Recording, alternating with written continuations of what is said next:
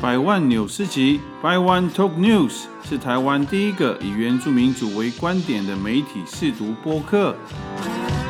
我们将从台湾族的视角，用新闻扭转你的思考，也用新闻重建你对原住民族的印象。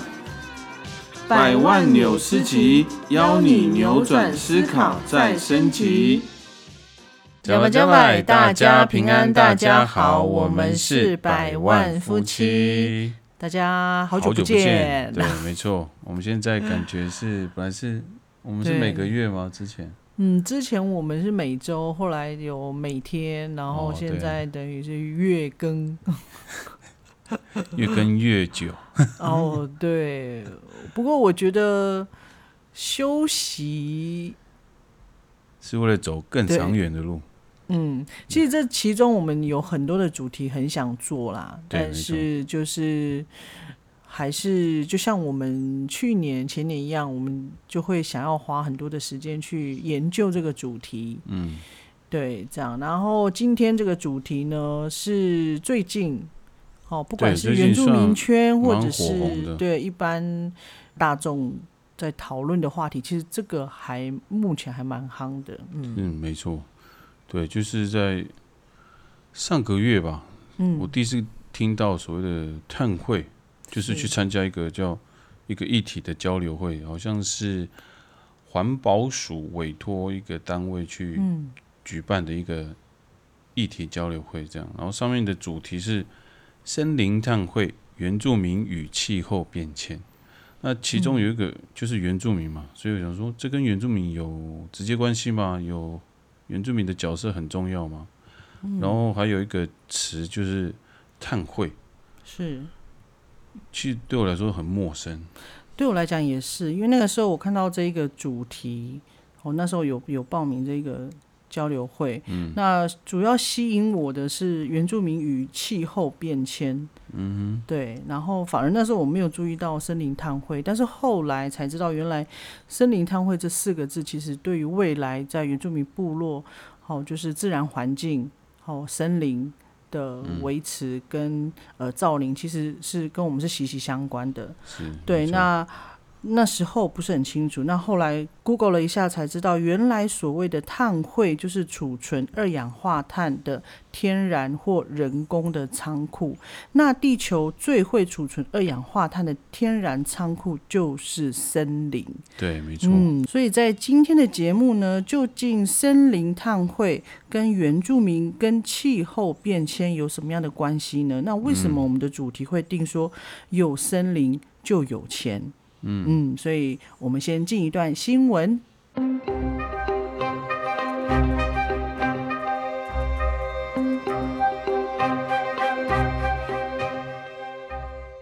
去年十一月，第二十六届联合国气候变迁大会与英国格拉斯哥展开，汇集来自各国的领袖，聚焦气候议题，其中有近两百个国家同意格拉斯哥气候公约。为延缓地球暖化、限制全球升温在一点五度内做出承诺。会议要求各国检讨加强二零三零年国家制定贡献目标强度，并须于第二十七届大会前提交二零五零年长期低碳发展策略。二零五零净零排放已为全球共识。从二零一九年发起，仅有八十七家企业参与的唯一的未来一点五度 C 企业目标倡议。到去年，已有市值总计超过二十五万亿美元的一千家企业共同响应，超过一半的企业承诺将于二零五零年前与其价值链实现净零排放，旗下供应链绿色转型已成必然。台湾身为国际供应链重要的一员，加入减排行列责无旁贷。新闻是联合新闻网所报道。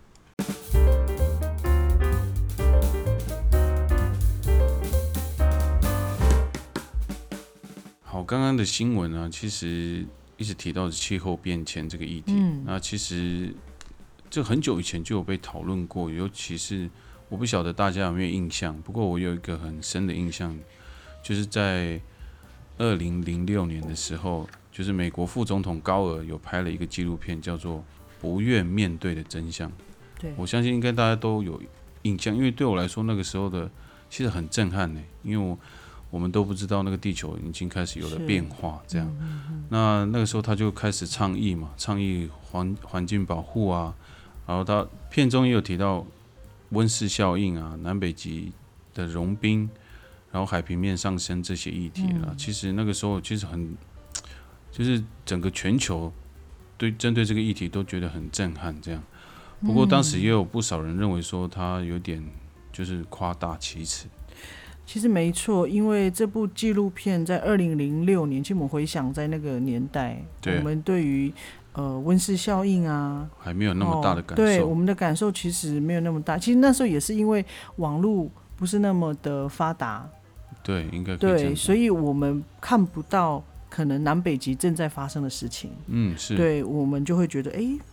是真的是这样吗？那其实这部纪录片在呃前几年，二零一七年他有出了第二集。那他之前在二零零六年这部纪录片，他所提到的一些天然灾害，其实就也就是一一的出现，像是呃海平面上升啊，还有极端气候等等。所以其实现在全球也都意识到了气候变迁，它已经就像我刚刚讲，它从一个我们认为它是一个名词，一直到现在，它已经逐渐变成一个事实，而且已经到了不得不提出对策的时候。所以刚才、呃百万富念的那个新闻当中就提到说，去年联合国气候变迁大会就有两百个国家都认同这是当务之急，就是必须要延缓地球的暖化，然后限制、嗯呃地球的升温。但是要怎么做？其实这就是现在全球政府都要都在想要达成的一个目标哦，都是要宣誓就近零排放这样子。对，嗯所以刚刚的新闻有提到，就是一点五度 C 嘛，所以就就是希望在二零五零年之前，地球的温度就是不要超过一点五度，所以他们要想尽办法减碳，然后让那个温室效应可以减缓。没错。那当然，这个议题虽然很久了，可是我相信也有很多人不是很清楚一些名词，所以，我想我们就透过节目，我们用呃简单的的解释，是。就是让大家先去理解这些呃名词，比如说像呃近零排放啊、森林碳汇这些词，那究竟跟我们原住民现在目前正在的生活，或者是我们在森林、好、造林啊，或者是进法补偿这些，到底跟我们有怎么样的关联？可能会有怎么样的影响？我想我们都在今天的节目就提出来，让大家来思考。我们也希望透过我们的节目，让政府哦，让我们的原住民社会可以带来一一个醒思，好一个思考，这样子。嗯嗯，OK，所以刚刚我们提到的那些，就是很多国家提到的近零排放，所以它嗯。主要是希望达成的是让二氧化碳的排放能够降为零，是，但是它这个不太可能吧？大家都会认为说怎么可能？对啊，这大家每天的生活都会产生多多少少都会产生碳，那像工厂啊，或是那些汽机车，啊，那个排放也是非常多的。那要怎么达成呢？其实很重要的就是森林，目前就是他们找到的解方就是森林。那森林为什么可以去解决这个问题呢？主要就是因为它可以吸收二氧化碳，没错，对，而且它是可以锁锁住的，就是说它吸收了二氧化碳之后，就变成它的养分，它就会长成变成它的木材。嗯，就是它会越来越大嘛，所以它是会锁在里面，不会排放的。像像那个海洋啊，它也会吸碳，但是呢，它没有办法把它锁住，嗯，所以它有时它可以吸，但是它有时候它也会放出排来，放出来，对，所以它不是一个很有效的，应该说收集二氧化碳的一个，刚刚我们提到的碳汇。没错，对所以目前公认其实最天然、最有效的解决方法就是森林。林，对，对，所以现在，所以刚刚我们提到那个那个交流会嘛，它有一个主题就是森林碳汇，它摆在第一个。这那为什么摆在第一个？就是这是一个现在进行是这个应该说全球关注的一个议题，大家都要往这个方向走。所以森林变成未来很重要、很重要的一个资产。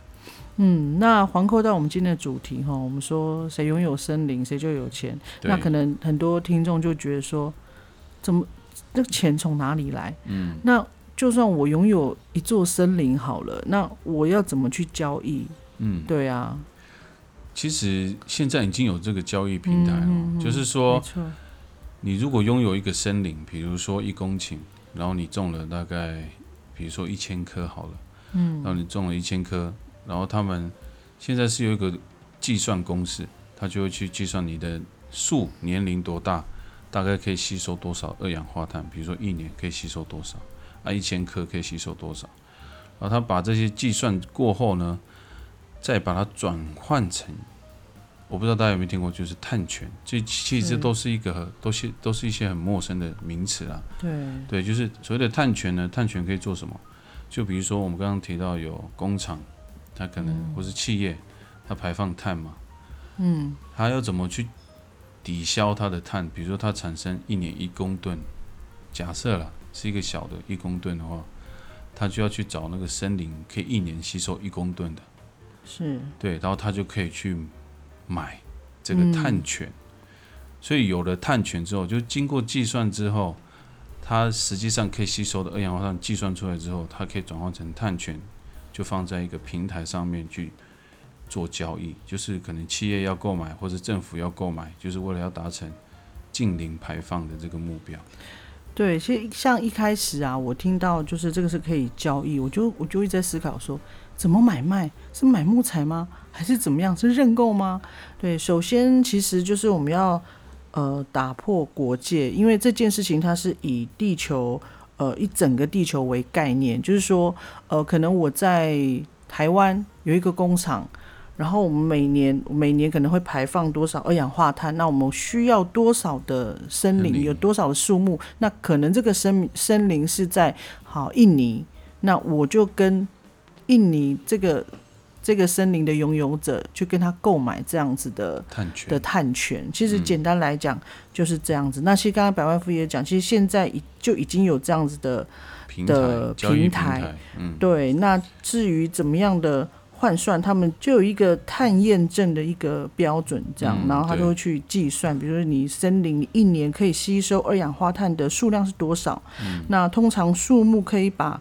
四公斤。的二氧化碳转换成一公斤的木材，这样，那以此类推，以吨为单位，那嗯就能放在交易的平台上做交易，这样子。对，嗯没错。其实现在在亚洲就是比较大的，已经在做的，就是有新加坡的大气碳交易平台，还有也是新加坡的气候冲击交易所，所以它里面都是可以去，就是碳权可以在上面做交易，这样，所以这是属于国际的，它不是只有只不是只有现加新加坡而已。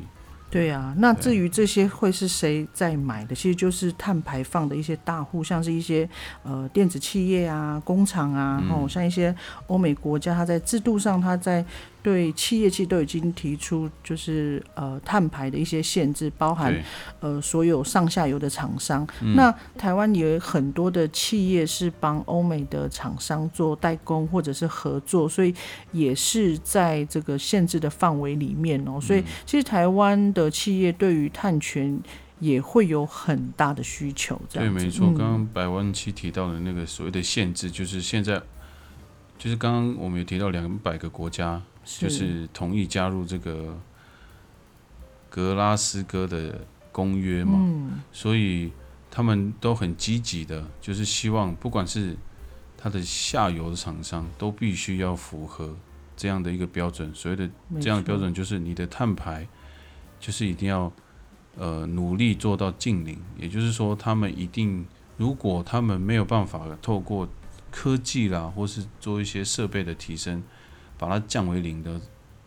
的话，嗯，他们必须就是要去买森林的碳权。对，所以错碳权在未来是一个非常抢手的一个，应该说一个资产了。所以嗯。这是现在不是未来哦，这是现在就已经有这样的一个趋势。所以台湾现在很多帮忙代工的，比如说台积电啊，或是嗯一些大厂商，他们都也要一定要符合这些欧洲的，比如说环保的标准啊，还有这些验证这样。好，那谈到这边呢，我们也提供了很多的资讯哦，也包含一些我们原本都很陌生的一些名词。那我想那个听众也跟我们一样，都是需要花一点时间消化。那在下一段的节目呢，我们再来聊聊，就是近邻呃碳排的国际趋势啊，还有像森林碳汇究竟跟我们原住民有怎么样的关系？因为像我们在在原乡，那我们有很重要的两个跟森林有关的，就是禁伐补偿，嗯，哦，还有造林这些工作。那到底跟林务局之间又有什么样的的关系？那我们有怎么样的建议？那在下一段就会有更呃进一步的跟大家分享。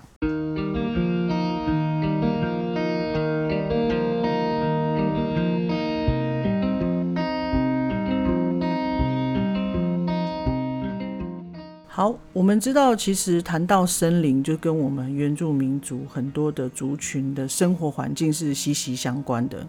那这样的议题，其实我们一直很希望在原住民圈有得到很很大的讨论。那我们也很期待说，我们自己原住民的媒体是不是可以在这个未来的趋势上啊，也不是未来了啊，吼，就是现在进行式的一个趋势上，可以让我们有更多的资讯可以全面的了解。但很可惜，最近呃，我们自己原住民的媒体在讨论这样的议题的时候，觉得就 烧不到痒处，就就觉得还是在讨论一样的东西，并没有更进一步的突破，所以就觉得。呃，我们很希望可以就是在这样的机会，可以透过我们的 podcast，可以让更多的族人听到这样子。嗯，嗯，其实像这个气候变迁的问题啊，其实现在受到最多冲击的也是原住民，尤其是那些岛屿的国家啦，像太平洋岛国，就像有很多马绍尔啦，嗯或是图瓦鲁啊，就都嗯。都受到那个海平面上升的那个灾害，所以在这个气候变迁的会议里面，其实原住民也被很大的讨论哦，就是在这个格拉斯哥的联合国气候变迁会议上面，他们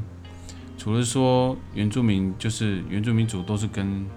呃大自然为伍嘛，然后也大部分都生活在这个呃有森林的地方，所以原住民的角色其实是相当重要的，所以他们也应该说倡议说，希望各国都可以跟原住民一起合作，是。然后让原住民可以因此受惠，然后让这个环境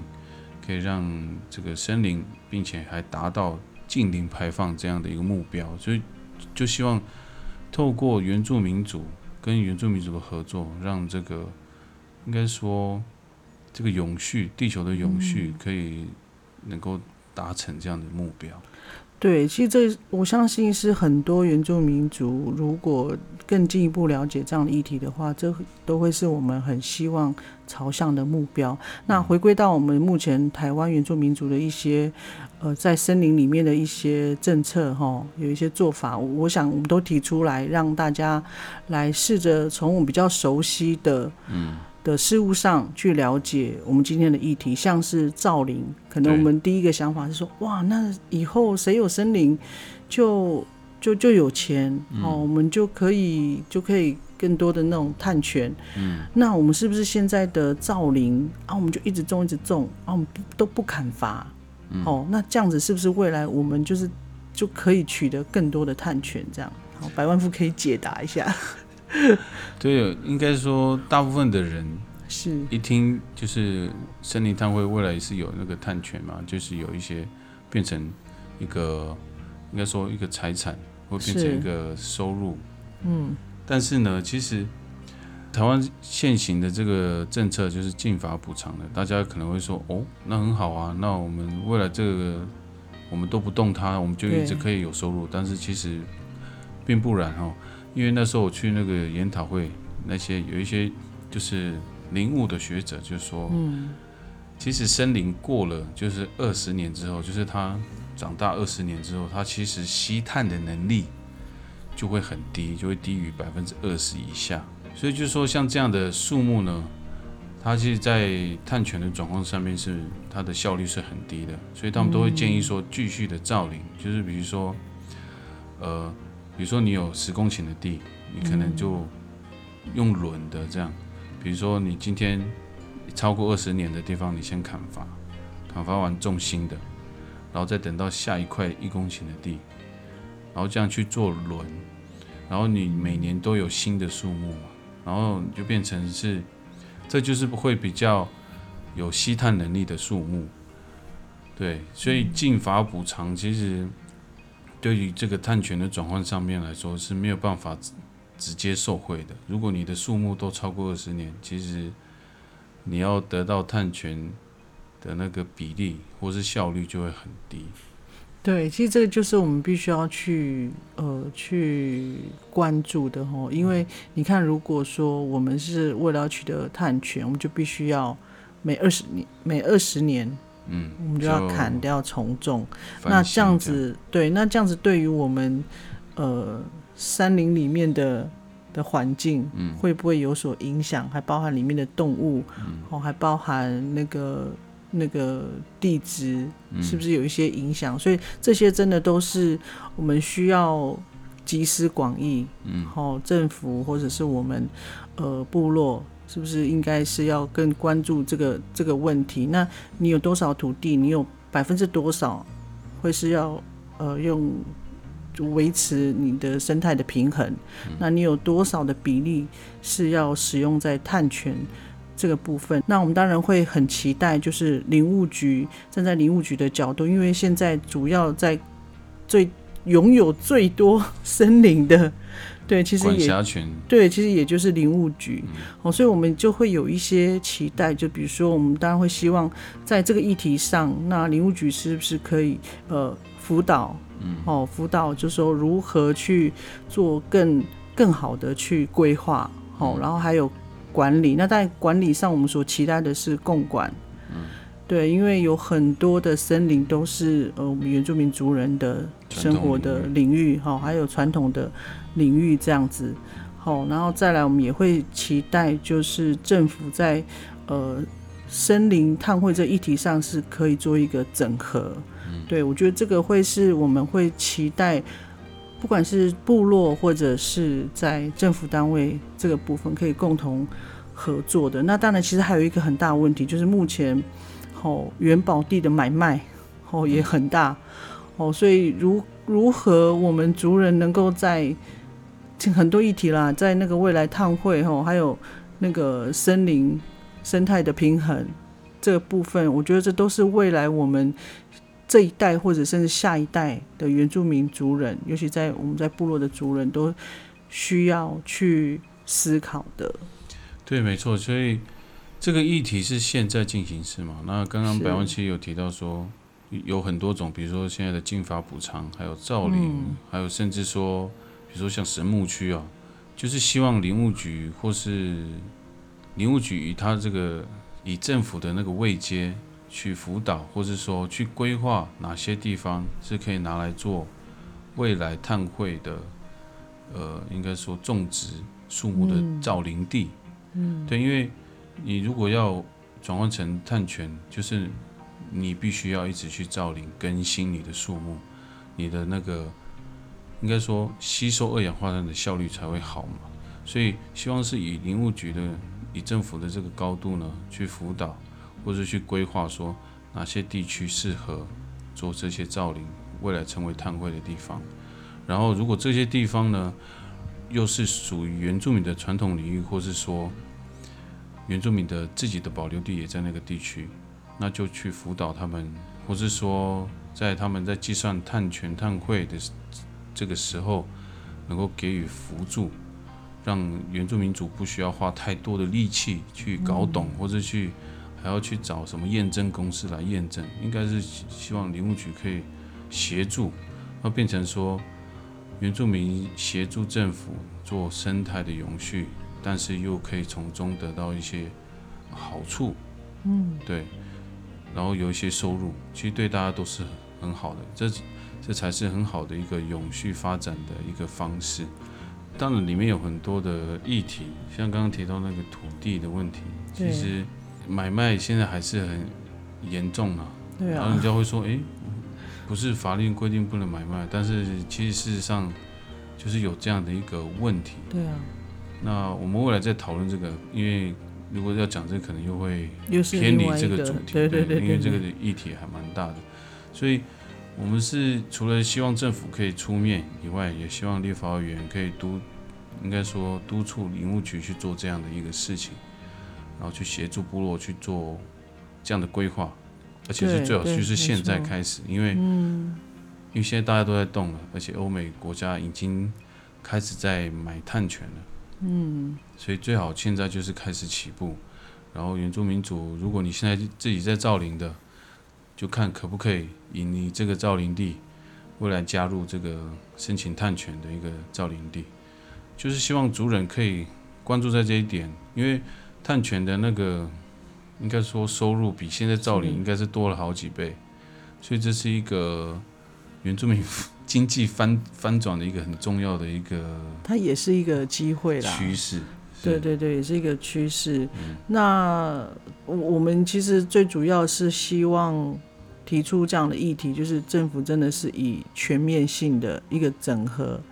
好、的一个观念，然后共管，好、这些都是我们一直去去强调的哈、嗯，那因为像现在目前普遍来讲，像我们造林，我们就是我们到得了的，我们就会去做造林，对。哦，就是因为造林就是每二十年，对，你你就对，就是要重新申请。对，就要重新申请一次。嗯那进法补偿，通常我们都是在我们到不了的地方，就给对他用进进法补偿这样子。所以像这些，就是我们就回归到我们自己个人各个族人来讲，我们现在普遍是、是这样。那